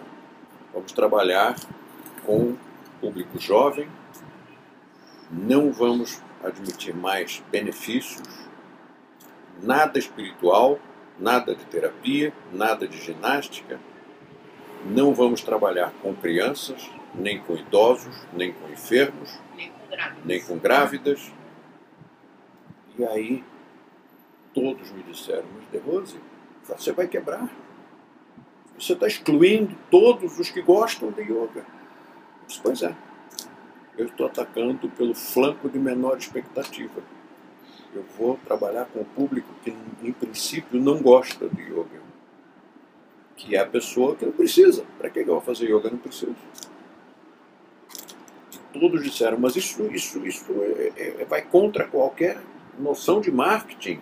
Isto vai contra mercado. Você não entende, tem que ganhar dinheiro também. Não, não tem nada contra ganhar dinheiro. Mas eu não posso me prostituir fornecendo aquilo que as pessoas querem comprar. E tempos depois, o Steve Jobs repetiu a frase de um outro cara, esse outro não me lembro, quando ele disse: As pessoas não sabem o que querem, até que você lhes diga. É, foi exatamente isso que ele falou. E é isso, quer dizer, Pensar por si mesmo é sempre algo doloroso e difícil. É mais fácil seguir o que os outros ditam. É mais fácil ver, né? Nós não somos nem negras, né, Deus? é, muito menos ovelhas. Pois é. O problema de ser ovelha negra não está na cor, está tá no rebanho. É, exatamente. Muito obrigado. Não isso. Desculpa passar o tempo demais de De vocês. jeito nenhum. Eu Diz- agradeço, peço Olha, desculpa pelos, leva o ques- seu- Opa, eu pelos agradeço. questionamentos primários.